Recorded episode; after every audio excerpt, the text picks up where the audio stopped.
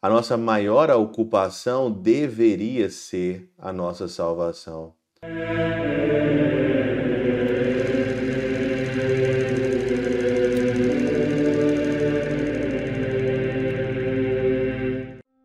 Em nome do Pai, do Filho e do Espírito Santo. Amém. Olá, meus queridos amigos, meus queridos irmãos, nos encontramos mais uma vez aqui no nosso Teós, Viva de Coriésio, Percor Maria. Nesse dia 27 de julho de 2023, nós estamos então nessa quinta-feira, nossa 16ª semana do nosso tempo comum. O evangelho de hoje, ele segue a mesma lógica do evangelho de ontem, Mateus capítulo 13, versículos de 10 a 17, né? Ontem foi dois versículos e hoje ele já aqui é, vem com o contexto todo, né? do Evangelho. Ontem, dia de São Joaquim e Santa Ana, a gente pegou mesmo de fato uma parte ali e meditou. O Senhor, então, hoje no Evangelho, no versículo 15, ele fala que o coração do povo se tornou insensível. Eles ouviram com má vontade, fecharam os olhos para não ver com os olhos, nem ouvir com os ouvidos, nem compreender com o coração, de modo que se convertam e o curem. O coração do povo ficou insensível e o nosso coração também pode ficar insensível pela nossa própria culpa diante disso tudo, né? Nós, às vezes, somos culpados desse coração nosso que é um coração insensível, porque quanto mais afastados de Cristo, quanto mais nós seguimos aqui a nossa cabeça, as nossas emoções, né? a nossa sensibilidade, é, o momento, né, a conjuntura atual, você vai ficando longe do Senhor e seu coração vai ficar insensível. Nosso coração não bate sem o coração de Jesus. Nosso coração não é belo, não é bonito sem o coração de Jesus. Aqui São João Crisóstomo, ele comenta o seguinte: nessa passagem o Senhor demonstra como é profunda a perversidade e a obstinação, a aversão que tinha por ele mas para atraí-lo acrescenta: e se convertam e eu sare.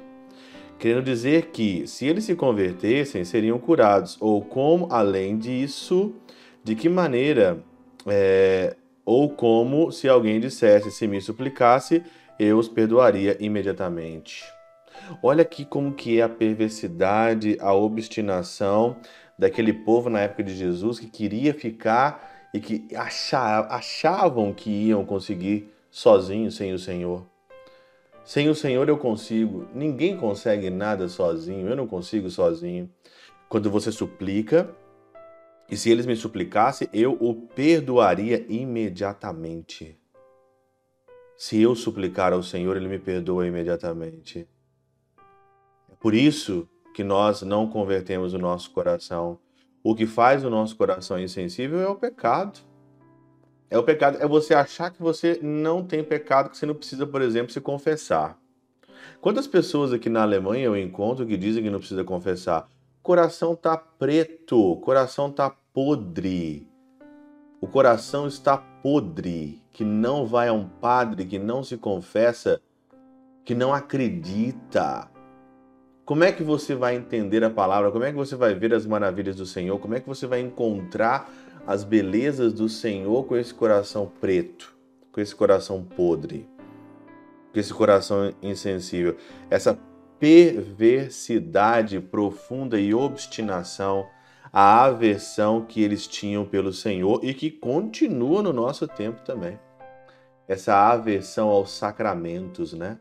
Eu quero Jesus, mas eu não quero a confissão. Eu quero Jesus, mas eu não quero a missa. Eu quero Jesus, mas eu não quero a moral da igreja, né? Continua do mesmo jeito.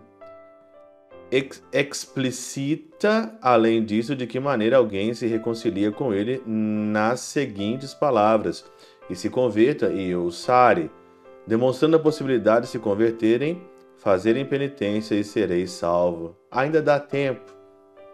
Ainda dá tempo de você se converter. Ainda dá tempo de você se curar, de você se sarar, ainda dá tempo de você ser salvo.